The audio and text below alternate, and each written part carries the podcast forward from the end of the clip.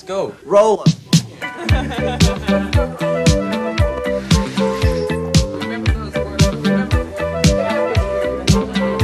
Bienvenidos a un nuevo episodio de estas charlas financieras que he titulado Aprende, ahorra e invierte.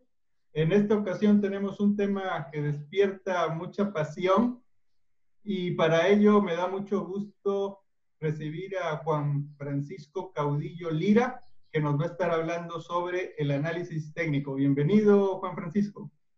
Gracias, Mauricio. Un placer estar aquí contigo y con la gente que nos está viendo, nos está siguiendo a través de estas charlas interactivas para justamente poder eh, compartir un poco de mi experiencia, tanto profesional como práctica, en el tema particular del análisis técnico. Análisis técnico en concreto, eh, yo te diría que es una herramienta a través de la cual vamos a analizar el comportamiento de los precios para, derivado de ese comportamiento, determinar cuál es la tendencia del movimiento en los precios.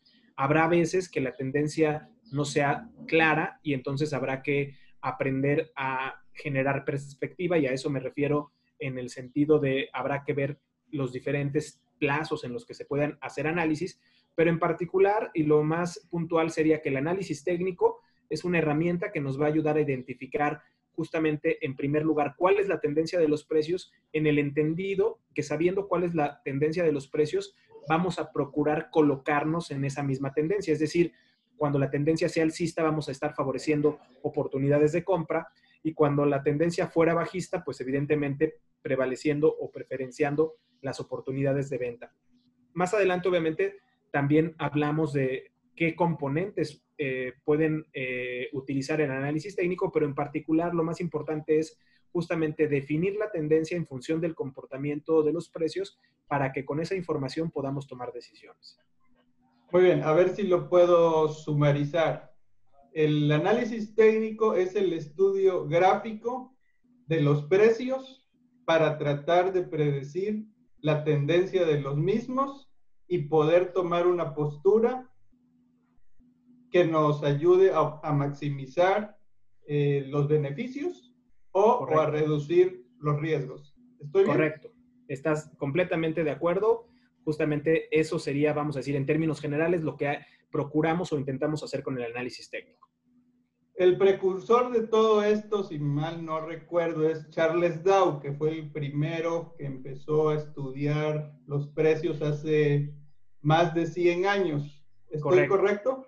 ¿Cómo, ha evolucionado el análisis técnico a lo largo de más de 100 años de existir? Pues mira, es una pregunta muy interesante porque justo como lo comentas, el origen viene obviamente, podríamos decir de Charles Dow, pero evidentemente antes que Charles Dow, los japoneses, y hablando un poquito de otra herramienta técnica que son las gráficas de velas, ya hacían ese tipo de análisis de los precios.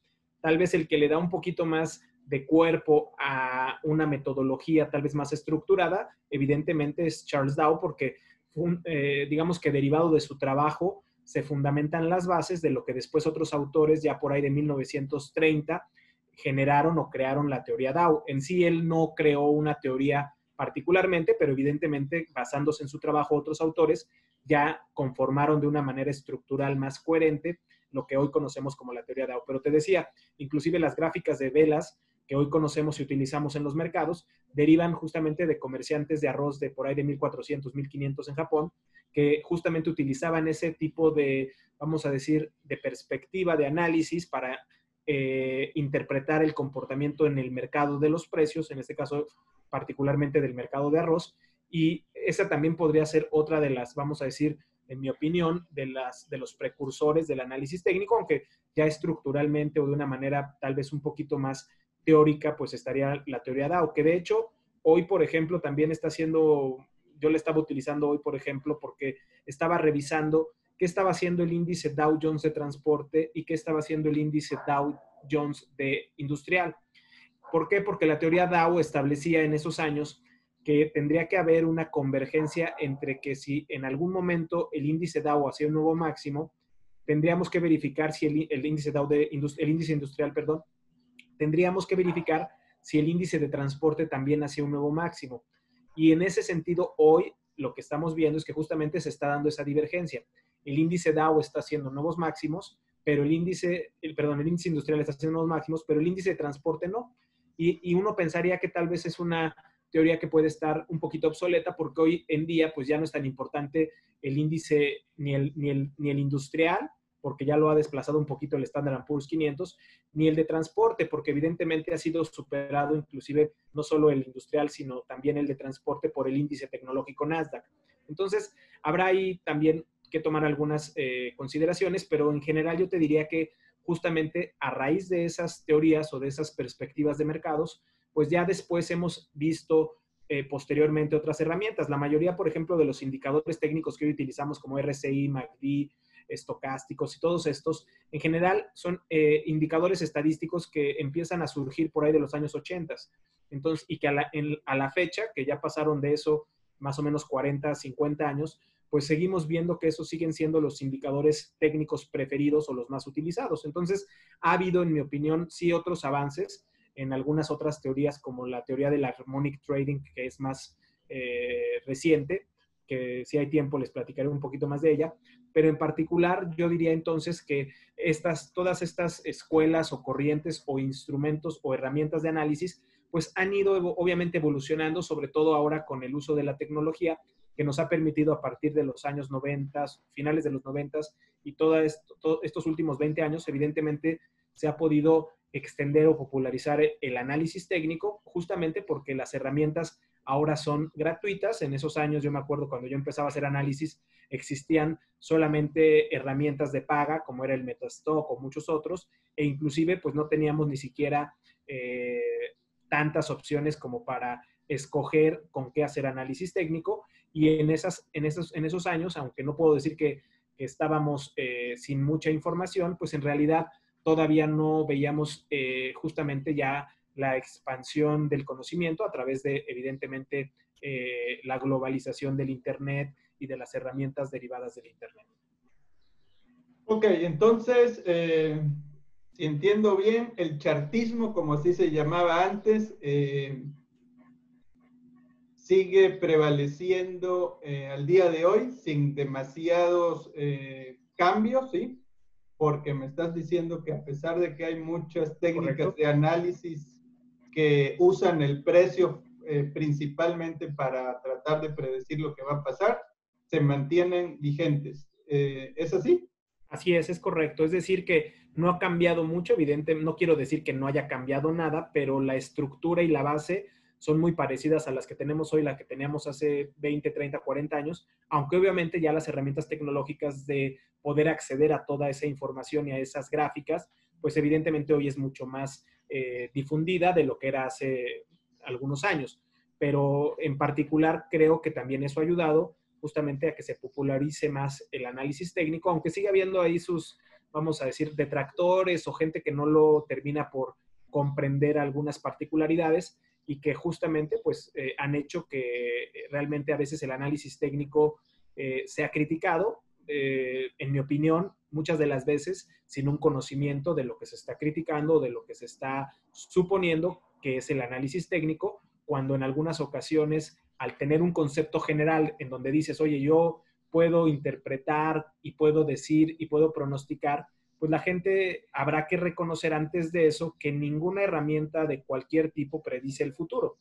Entonces, si a veces quisiéramos eh, reducir el análisis técnico como la manera en que podemos predecir el futuro, pues estaríamos equivocados. Más bien es entender cuál es la perspectiva, cuál es la tendencia y en base a eso, obviamente, probabilísticamente podemos tomar decisiones. Pero esas decisiones, ni por análisis técnico, ni por fundamental, ni por ningún tipo de análisis, van a ser infalibles, ¿no? Bueno, no, no hay estrategia 100% infalible, dado que el futuro pues nadie lo puede conocer, más cuando se parte de que el estudio es mirando hacia atrás, con datos que vienen del pasado, ¿sí? De hecho, eh, sí, sí, no, no, dime, dime. No, no, era simplemente para tratar de poner en contexto lo que tú dices. Eh, y bueno, yo te preguntaría, ¿por qué el análisis técnico parece que se ha vuelto muy popular? Híjole, mira, qué bueno para los que hacemos análisis técnico que se esté popularizando, pero habrá que tener cuidado porque justamente eso está derivado de que ha habido en los mercados, bueno, yo creo que son dos vertientes. La primera, más, más importante, es que a veces se supone que es algo fácil, porque en realidad, pues ver una gráfica, ponerle unas líneas, poner un indicador y suponer que va a pasar, pues eso es muy fácil. Realmente no, eh, el hecho de hacerlo no es complicado, no es que digas, híjole, qué difícil. De hecho, me acuerdo ahorita y me río porque a mí, eh, mi hijo cuando estaba más chico me decía, cuando estaba en la, no sé, en el kinder, en la primaria, le preguntaban que qué hacía su papá y él decía que, pues en el trabajo se, se dedicaba a hacer dibujos. Entonces, pues realmente al final del día es eso, o sea, digo, dibujos obviamente con cierta estructura, con cierta noción de por qué los estás haciendo, pero en realidad no es algo que, pudieras pensar como, por ejemplo, hacer un doctorado en economía o cosas por el estilo, pues evidentemente parecería que debido al cúmulo de conocimientos que, y de tiempo que inviertes en hacer, por ejemplo, un análisis fundamental o un análisis económico, pues parecería que, que tiene mayor mérito justamente porque es algo que te cuesta más de más trabajo y que se necesita hasta cierto punto más conocimientos. Sin embargo, creo que esa sería, digamos, la primera idea de por qué mucha gente se le hace atractivo el análisis técnico, porque puede ser algo, un conocimiento, si, bien no que lo puedas dominar en, en un día, pero entender qué es lo que se tiene que hacer más o menos o tener una visión general de lo que es el análisis técnico, pues no es algo tan complejo. Sin embargo, obviamente ya cuando profundizas en el estudio, te, vas dando cuenta que evidentemente también hay que invertirle tiempo y también hay que estudiar muchos componentes y muchas eh, especificaciones que no son tan simples como solo trazar, por ejemplo, un canal de tendencia, que podría ser algo que puede hacer cualquier persona en cosa de segundos o de minutos. Entonces, esa sería la primera parte. La segunda, que considero por la que puede estar popularizándose, es porque cada vez hay más plataformas de trading. Entonces, evidentemente, el que hace trading y no tiene necesariamente muchos conocimientos financieros o muchos conocimientos técnicos, pues se le hace una manera más rápida de justamente poder lucrar con ese tipo de plataformas y en ese sentido ganar un dinerito. Entonces, pues evidentemente es muy atractivo. Ahora, por ejemplo, pongamos lo que sucedió con el Bitcoin, en donde empezó todo el mundo a tradear el Bitcoin y obviamente, pues como no había mucha información disponible para hacer un análisis muy profundo, fundamental o económico, pues lo que ha eh, permitido eh, hacer operaciones o desarrollar un método de análisis, pues ha sido más el análisis técnico que el análisis fundamental en ese mercado en particular. y repito, creo que el que ahora haya más posibilidades para abrir cuentas eh, inclusive hasta apalancadas, como es lo popular, eh, genera un, vamos a decir, un atractivo muy importante porque recordemos que la gente pues eh, está muy, vamos a decir, le gusta mucho justamente esa adrenalina de la inversión especulativa y si le pones a la mano herramientas y plataformas con las que puede hacer eso, pues es como algo muy que te llama mucho la atención y que te hace pensar que pudieras acceder a grandes utilidades de manera, digamos, muy fortuita o muy rápidamente. Eh, a ver, eh, ¿el análisis técnico tendría su mayor beneficio para quien hace trading? No bueno, yo lo veo así como que es lo más, vamos a decir, viéndolo desde esta perspectiva, yo te diría que sí, porque por ejemplo en México habemos vamos a pensar entre 10 y 12 personas que hacemos análisis técnico para un banco o para una casa de bolsa. Entonces, si, lo ves desde ese punto de vista, el hacer análisis para un banco o una casa de bolsa o una institución, pues no resulta tan atractivo porque te vas a estar, vamos a decir, compitiendo con mucha gente para ocupar muy pocos puestos de trabajo. En cambio, en la parte operativa de trading, no necesitas ni siquiera trabajar en una institución financiera, inclusive tú puedes dedicarte vamos a decir, tener un trabajo en alguna, eh, en alguna área o en algún ámbito que ni siquiera sea financiero. Y además puedes empezar a, aprender y hacer análisis, más bien, o puedes empezar a hacer trading sin que necesariamente tu formación haya sido para hacer eso. Entonces, creo que esas dos cosas lo que me hacen ver es que en realidad es una manera muy accesible de poder tener un, por un lado, un autoempleo y por otro lado un segundo, vamos a decir, es una, una ocupación alternativa a la, a la que pueda ser tu ocupación principal. Y esas dos cosas, pues evidentemente hacen que en el particular el tema del trading sea muy atractivo.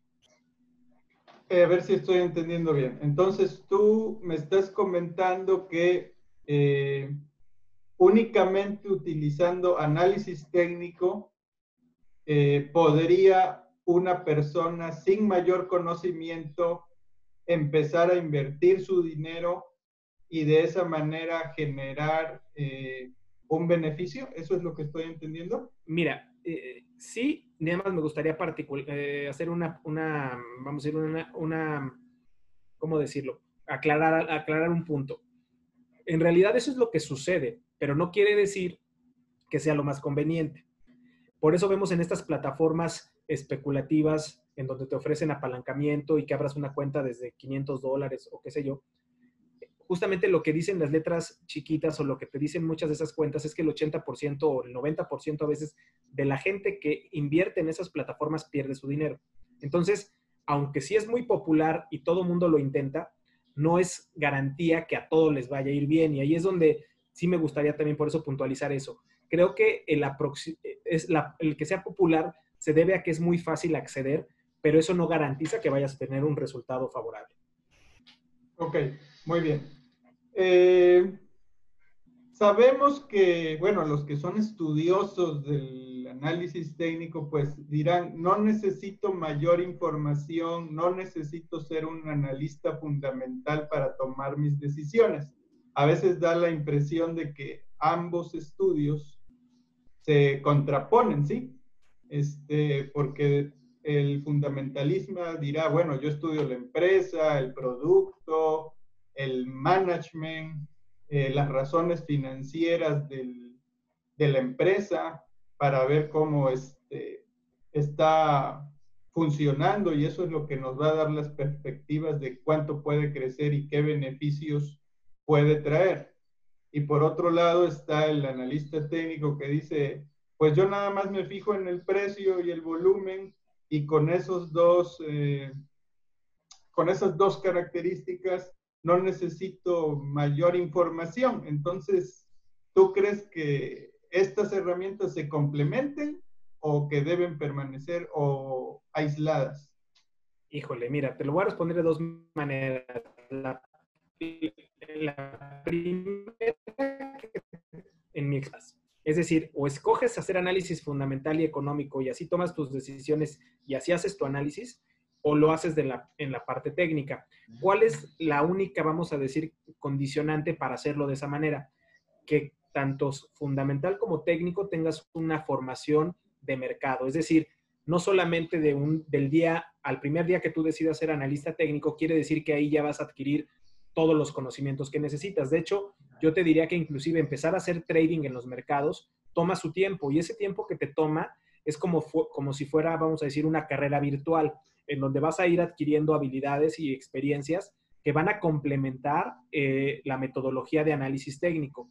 Es decir, que aunque parece que no es una formación ni un estudio concreto, porque no fuiste a una escuela necesariamente cuatro años o más a tomar un curso o tomar una eh, preparación, pero sin embargo, lo que sí te diría es que entonces tu preparación va a empezar en el momento en el que tú empieces a estudiar análisis y después en el momento en el que empieces a operar ese análisis. Entonces es, algo que va trascendiendo y que lo vas haciendo como una, eh, vamos a decir, una formación continua.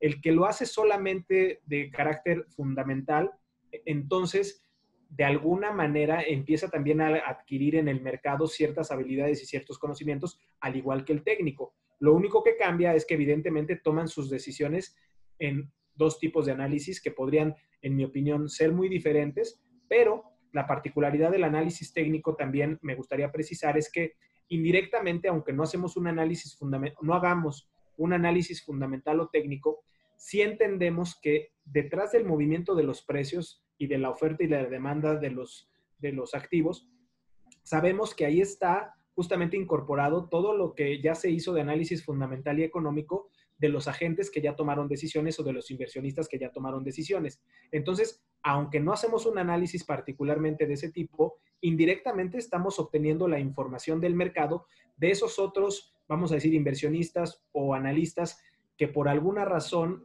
llegaron a ciertas conclusiones y después tomaron ciertas decisiones. Es decir, el mercado nos revela cuál es la posición económica y fundamental del mercado. Que si el precio va a subir es porque obviamente es mayor la demanda que la oferta y si el precio va a caer es porque es mayor la oferta que la demanda. Las razones por las que eso suceda al analista, al analista técnico no nos interesan. En cambio, al fundamentalista, pues es justamente el, eh, fundamento de su toma de decisiones.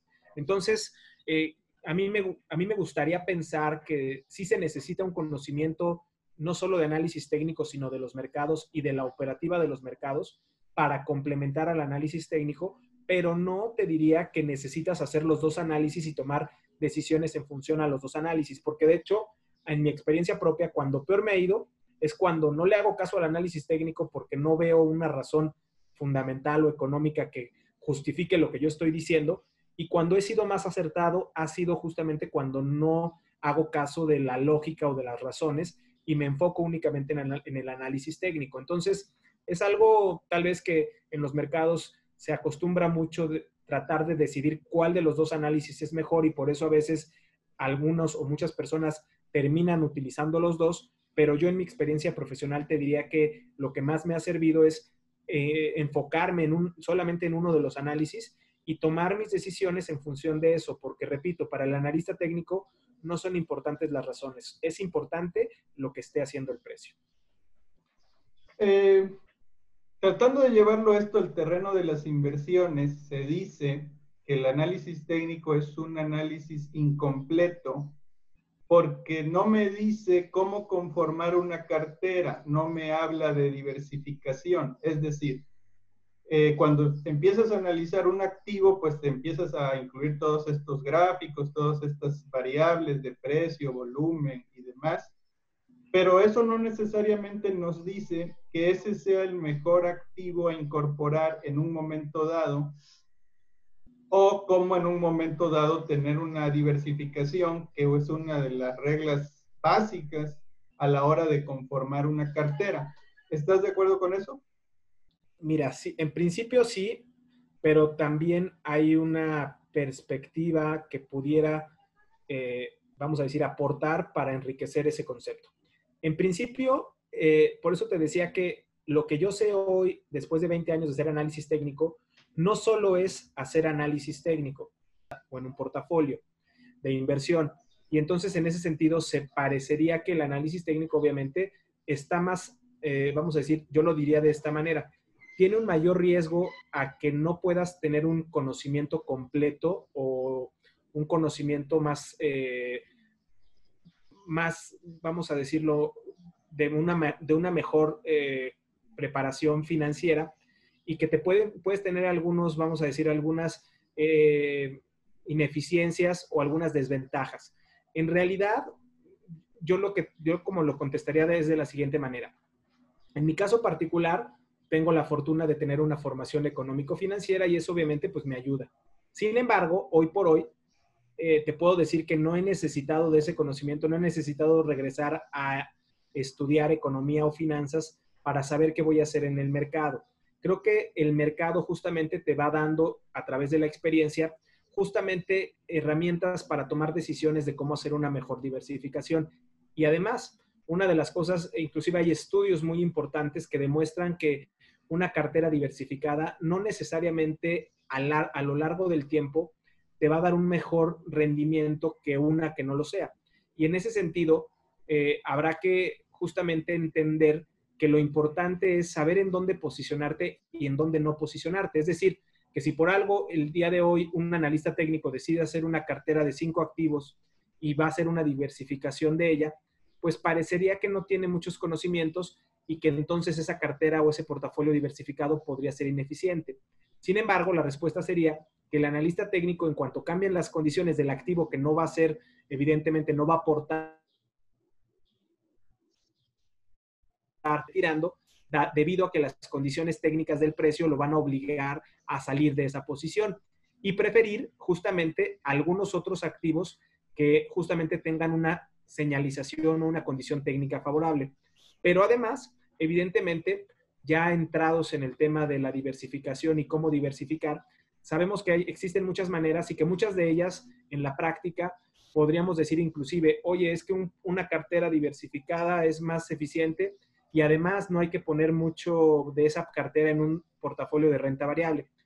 ¿Qué hubiera pasado los últimos 10 años si nosotros decidimos poner el 70-80% en una cartera, en un portafolio en donde ese 70-80% es renta fija y el otro 20% lo ponemos en renta variable?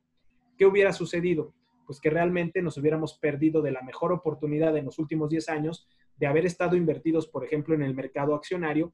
Y sin embargo, el analista técnico hubiera podido identificar muy eh, claramente que la mejor condición o el mejor momento para los mercados en condiciones técnicas se dio para el mercado accionario y no así para el mercado de renta fija.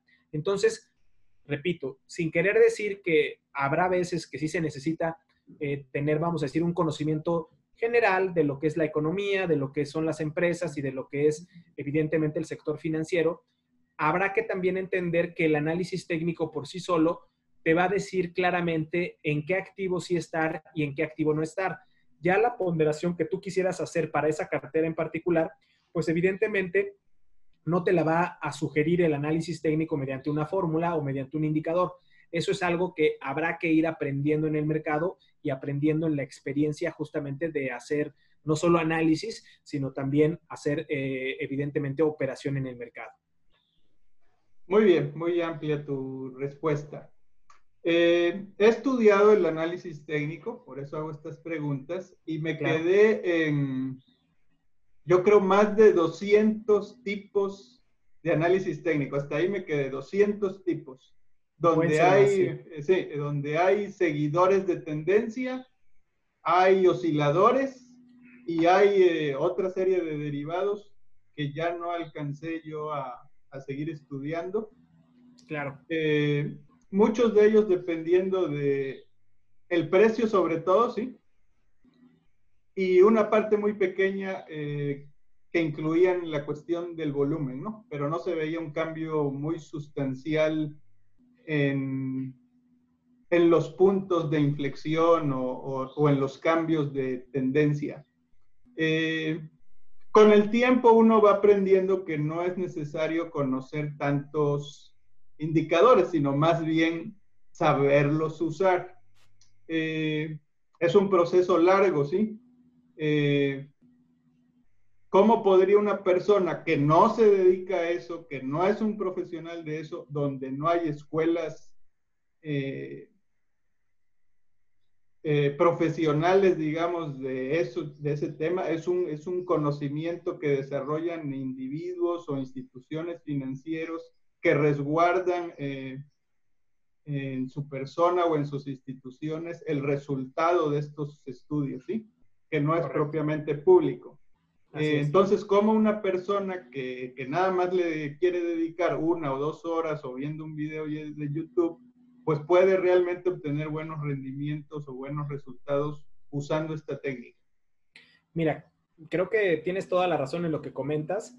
De hecho, eh, justamente ese es uno de los obstáculos al principio cuando empiezas a hacer análisis técnico, que te das cuenta que hay, tanto, que hay tantos indicadores que hay, de repente hay pantallas que publican algunos que, entiendo o que quiero pensar que no son tan eh, talentosos en el análisis técnico y de repente uno dice, bueno, con esa gráfica llena de colores, líneas y 20 indicadores, pues yo no creo que sea lo mejor no quiero criticar el trabajo de los demás, pero me doy cuenta que realmente si ponemos la pantalla llena de indicadores y lleno de líneas por todos lados, pues en algún momento vas a terminar por hacer lo que creas y no lo que alguno de esos indicadores te diga, porque en realidad, como a ti te sucedió y a mí también, pues evidentemente te vas dando cuenta con la práctica que no es lo mejor en la cantidad, sino la calidad. Y entonces ahí creo que está la diferencia, pero también algo muy importante, como en todo, Sabemos que hay buenos analistas económicos, malos analistas económicos, buenos analistas financieros, malos analistas financieros,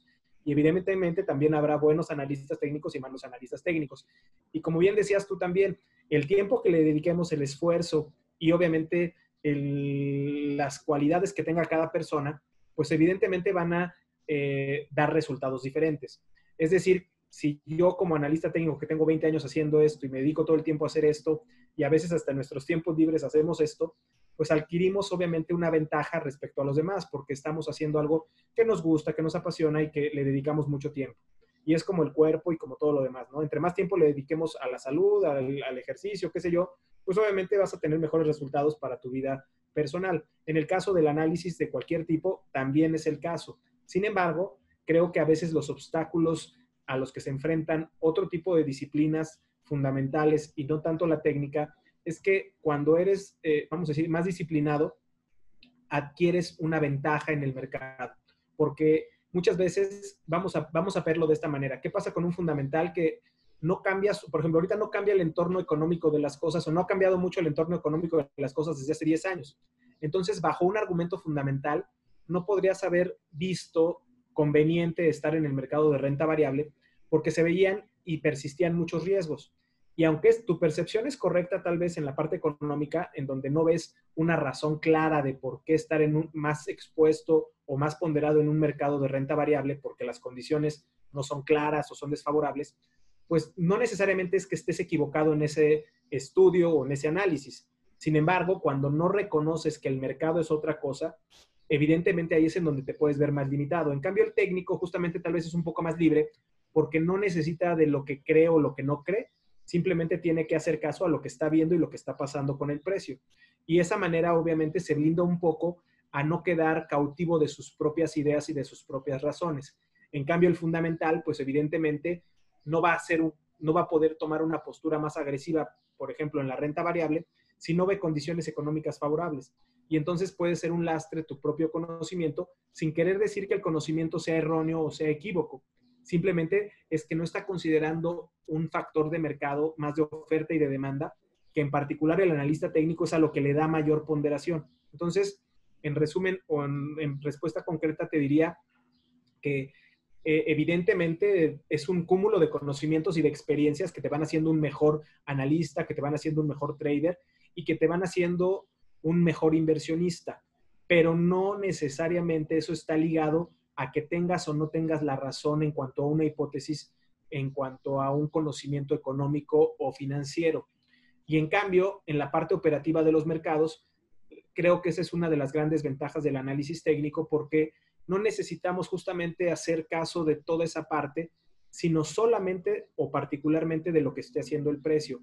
Y eso nos deja un poquito más de libertad de no quedar justamente tan apegados a nuestras creencias, a nuestras opiniones o a nuestras razones, sino simplemente sabemos que la última palabra la tiene el precio y nosotros vamos a tomar decisiones en función de lo que esté haciendo particularmente el precio.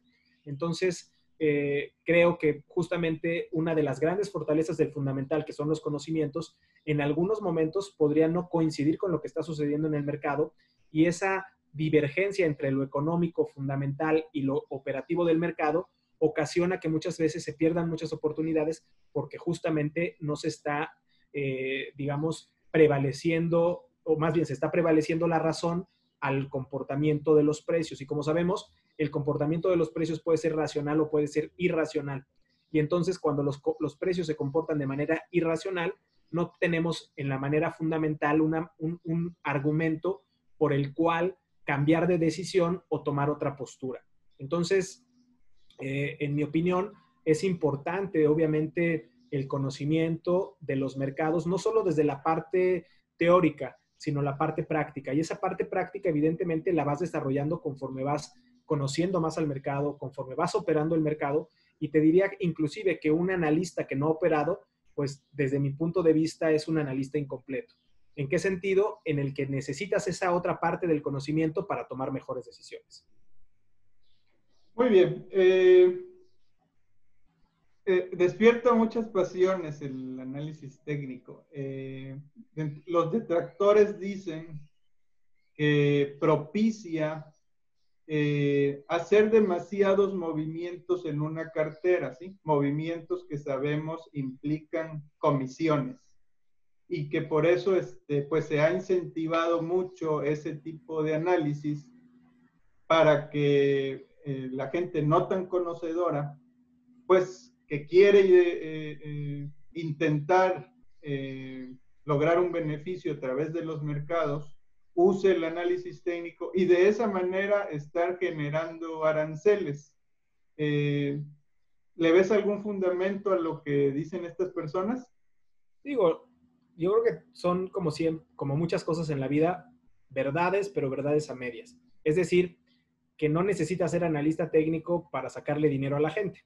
Lo puedes hacer sin ser analista técnico, pero eh, creo que eso tendría que ver un poquito más con la parte ética justamente y no la operativa. Ahora, que el análisis técnico te permita hacer más operaciones, si, si ese fuera el caso, si eso es lo que tú crees que es más conveniente, pues nada más es una característica de que puedes hacerlo o podrías hacerlo si tú consideras que eso es conveniente. Si en tu ética lo haces por, otro, por otra razón, bueno, pues eso ya no tiene que ver ni con, lo, ni con lo fundamental ni con lo técnico. Ahora, el que puedas tener esa posibilidad, creo que te abre el abanico a que puedas hacer más cosas.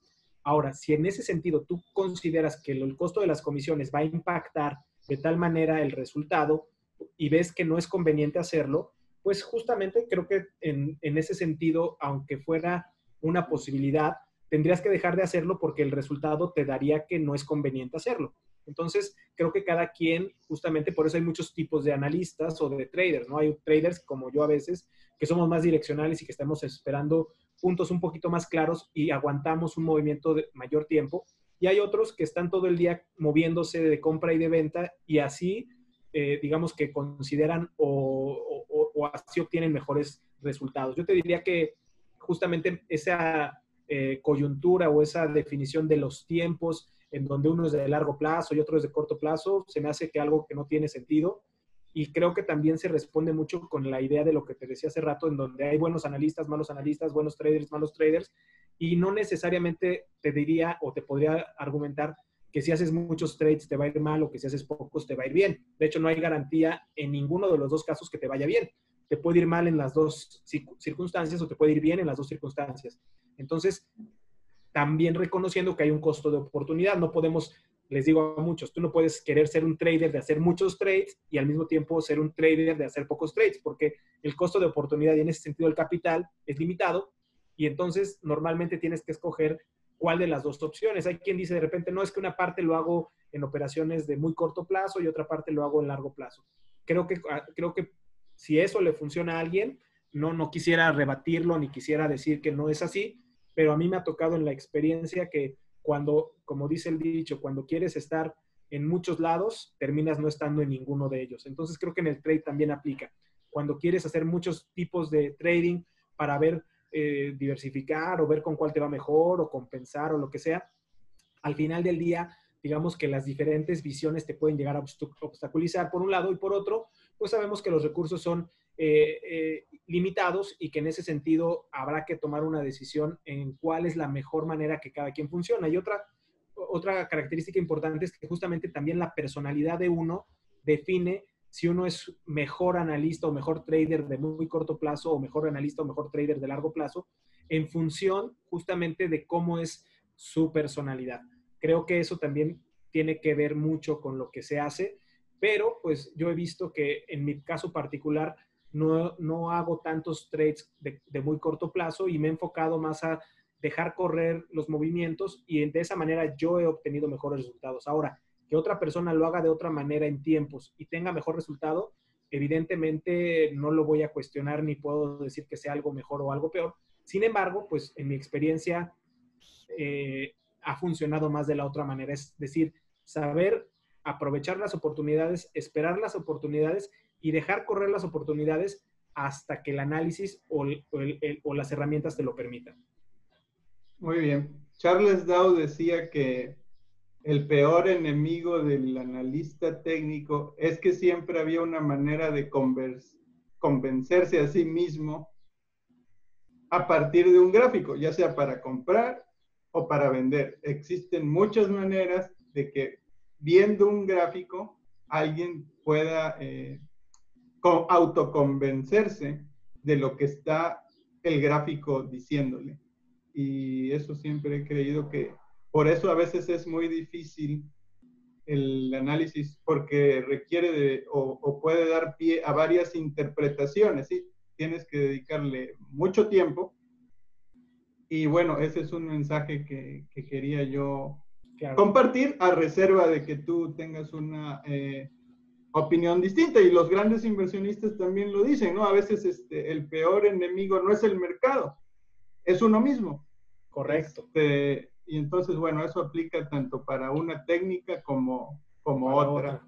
Así es. Eh, bueno, y ya que llevas tantos años en, en, en, el sector estudiando los gráficos, si una persona que está empezando a, en este mundo, que no se dedica a esto, como probablemente sean las personas que vayan a, a ver este video o escucharlo, ¿qué consejos les podrías tú recomendar o dar dado que no hay una escuela, en, no hay una escuela que haya de inversiones, ¿sí? Ni siquiera, este, entonces mucho menos eh, un estudio súper exhaustivo de la técnica. Si bien hay cursos de instituciones serias, eh, como la propia bolsa, sobre el análisis técnico, como esta asociación de analistas a la que creo tú perteneces, pues lo cierto es que este, no es un conocimiento que ande ahí este, a la deriva y que sea de fácil acceso. Eh, ¿Qué consejo podrías tú eh, darle a, las, estas personas? Claro, mira, viendo la perspectiva de alguien como tú dices que apenas está o queriendo incursionar o empezando a incursionar en este, vamos a decir, en este medio financiero, ya sea que tenga o no tenga una cuenta, evidentemente la, primera parte que uno tiene que cultivar o que tiene que aprender es eh, justamente tomar la decisión si va a ser analista fundamental o analista técnico. Ya que tomó esa decisión, vamos a suponer que en este caso particular decidió hacer análisis técnico, evidentemente tomará su tiempo aprender las diferentes teorías, aprender evidentemente a utilizar las diferentes herramientas y después que lo haya aprendido todo eso, vamos a suponer que ya leyó todos los libros y ya sabe qué es lo que es el análisis técnico, etcétera después tendrá que enfrentarse a la parte operativa, en donde justamente, como bien decías hace un momento, muchas veces el, peor enemigo somos nosotros mismos, porque hay un sesgo natural. Y es decir, que nosotros indirecta o inconscientemente vamos a tratar de argumentar o buscarle al análisis lo que queremos que pase. Es decir, que si por algo nosotros somos, vamos a decir, optimistas, pues vamos a buscar la manera de ver en qué momento las condiciones son alcistas y aunque no lo fueran, vamos a ver en, qué momento o de qué manera seguimos con esa misma perspectiva y vamos a buscar qué indicador técnico o qué herramienta técnica nos da la razón. Y entonces ahí te diría que el problema no va a ser el análisis, el problema va a ser que no es un análisis objetivo, porque cuando nosotros hacemos cualquier tipo de análisis, tratando de encontrar el, tipo o la herramienta de análisis que me diga lo que yo ya quiero escuchar o lo que quiero que diga, pues obviamente ese análisis ya es subjetivo y entonces al ser subjetivo ya no importa si es análisis técnico o análisis fundamental. Entonces lo primero es encontrar la manera de blindarnos justamente a dos cosas. Por un lado, al sesgo natural, en donde lo que nosotros creemos, lo que nosotros pensamos y lo que nosotros queremos que pase, pues evidentemente vamos a buscar que el análisis diga eso. Y si ya lo, si nos detectamos que estamos haciendo eso, pues ya vamos mal, porque obviamente ya no va a fallar el análisis, sino nosotros mismos ya fallamos desde el principio. Y por otro lado, también hay que reconocer que justamente no es, no es solamente suficiente el, conocimiento teórico, hace falta el conocimiento práctico. Y ese obviamente, como todo en la vida, es como vas a, tú no vas a aprender a andar en bici leyendo un libro de cómo se tiene que andar en bici. Te tienes que subir a la bici, tienes que practicar en la bici, te tienes que caer, te tienes que levantar, o sea, es como todo en la vida, lo tienes que también practicar. Y en la práctica, en el análisis, pues obviamente es el mercado.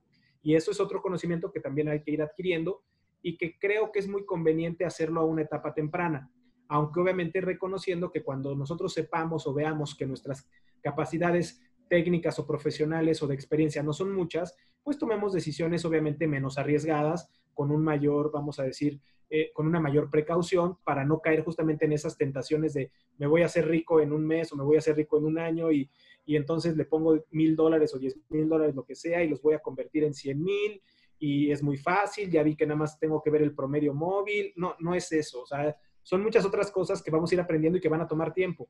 Entonces también esa es otra cosa que, quiere, que quisiera eh, enfatizar, que como todo en la vida, lo que vale la pena toma tiempo, hay que, hay que dedicarle tiempo, toma tiempo hacerlo y evidentemente en ese tiempo vamos a ir avanzando en función de cuánto tiempo le dediquemos, obviamente. Entonces, eh, la invitación sería en particular escoger qué tipo de análisis, de acuerdo a nuestras capacidades y nuestras cualidades, pensamos que puede ser más eficiente.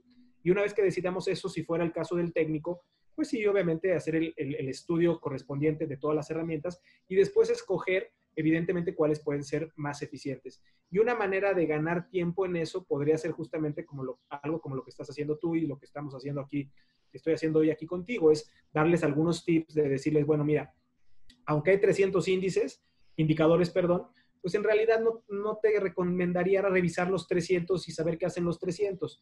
¿Por qué no empiezas con los más populares? Y una vez que domines esos, pues eventualmente puedas ir conociendo después otros. No, que no te llenes de conocimiento, vamos a decir, porque si no se va, va a ser muy pesado que justamente hagas la transición de escoger cuáles de esas herramientas son más eficientes. Y otro consejo que me gustaría dar ahorita es que evidentemente en mi experiencia me he dado cuenta que los indicadores técnicos, si bien son funcionales y hay que utilizarlos, normalmente se cree que el indicador técnico va a ser más o menos el 80% de lo, con lo que yo tomo decisiones. Y yo al revés, yo el indicador técnico, ya sea un estocástico, un RSI, un MACD o un promedio móvil, aunque sí los utilizo, para mi conocimiento representan entre el 20 y el 30% de lo que yo considero para tomar decisiones muy bien, eh, Juan Francisco. Este, todavía tengo algunas preguntas que, creo podrían ayudar a, seguir hablando del tema, eh, porque cada vez más las casas de bolsa comparten a sus clientes este tipo de análisis. Y e independientemente si los inversionistas quieren eh, ser analistas técnicos o no, que la mayoría pues tienen sus actividades y, no tienen el tiempo o, la afinidad para lograrlo, pues sí se vuelve importante conocer lo que me están diciendo estos tipos de documentos. Eh, porque luego, este, si no se saben interpretar, también da pie a tomar decisiones eh, que parten de proyecciones que no sabemos si se van a realizar o no. ¿Coincidirás con esto que te digo? Así es. Digo, obviamente, por eso es que nunca va a estar de más el conocimiento, porque justamente, tal vez si no, aunque no te quieras tú dedicar a ser un analista técnico y hacer análisis técnico y tomar y tomarte el tiempo de ser trader, y tú solamente lo que quieres es tomar mejores decisiones, pues valdría la pena tomar algún tipo de curso básico o, o simplemente entender qué es lo que me está diciendo o qué me está transmitiendo, transmitiendo el analista para que justamente yo pueda absorber esa información y tomar decisiones. Por eso mucha gente obviamente recurre a nosotros porque eh, a veces no tiene el tiempo o no tiene las ganas de aprender eso y el problema de eso radica en que va a tener que confiar ciegamente en lo que nosotros le recomendemos. En cambio, cuando él pues, le dedique un poquito más de tiempo a, a conocer más, igual y no a profundizar tanto, pero sí a conocer un poco mejor en qué consiste cada una de las disciplinas y de los enfoques de análisis, pues va a poder obviamente preguntar mejor o va a poder eh, justamente interpretar mejor lo que está leyendo o lo que le están diciendo. Entonces, nunca está de más aprender, nunca está de más eh, tomarse el tiempo de que si no lo queremos hacer nosotros, acercarnos a un profesional que nos ayude.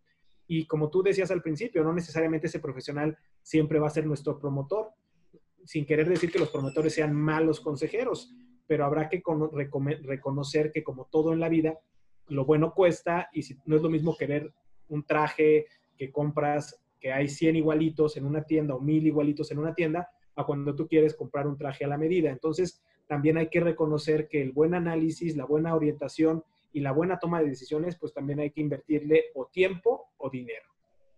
Totalmente de acuerdo. Eh, muy bien, Juan Francisco. Este, Podríamos extendernos aquí, yo creo, horas hablando del análisis técnico. Eh, yo creo que da eh, pie a una segunda edición para darle continuidad. Pero antes de despedirnos, quisiera que eh, pues nos compartieras tus contactos, donde la gente te puede leer este, o escuchar, dónde estás participando. Claro que sí. Claro que sí, pues mira, obviamente mi trabajo principal es en, como analista técnico en, el grupo financiero Monex, en la casa de bolsa, y ahí obviamente hacemos publicaciones tanto de análisis económico, fundamental y técnico. Eh, la parte técnica, evidentemente, todos los documentos que salen de análisis técnico los hago, eh, los hago yo y se publican a través de los medios de comunicación de, del grupo financiero. Pero también, pues, está, estoy abierto a que el que esté interesado en comunicarse conmigo o algo, lo pueda hacer a través de, de redes sociales, como el caso del Twitter, y ahí me pueden encontrar como Juan F. Caudillo, y ahí aunque vamos a decir, procuro por el momento no publicar demasiadas cosas, sí estoy abierto a que por ese medio me puedan hacer alguna pregunta si fuera el caso, o inclusive, obviamente, algún tipo de, eh, justamente, de necesidad que pudieran tener en función de algo que, crean que yo puedo colaborar con ustedes. Y por otro lado, pues evidentemente también mi, correo electrónico, que es el eh, paco-lira, hotmail.com, eh, y ahí también podrían mandarme un correo electrónico si fuera el caso. Entonces, creo que esa pudiera ser la, mecánica. Como tú bien dices, eh, todavía hay tema para seguir eh, hablando más del análisis técnico. Creo que ahorita cubrimos una parte importantísima que es como la parte introductoria para decidir por qué un análisis, por qué el otro, qué es uno, qué es el otro. Y más adelante creo que ya podríamos empezar a hablar de algunas especificaciones más particulares que pudieran ser, por ejemplo, algún indicador técnico en particular, alguna herramienta como Fibonacci o algún otro, otro tipo de análisis. Muy bien, Juan Francisco, pues te agradezco nuevamente tu tiempo, tu conocimiento. Eh, les agradezco a todos quienes eh, hacen posible que sigamos transmitiendo estos programas. No olviden suscribirse al canal o a suscribirse a Spotify. Let's go. Roll.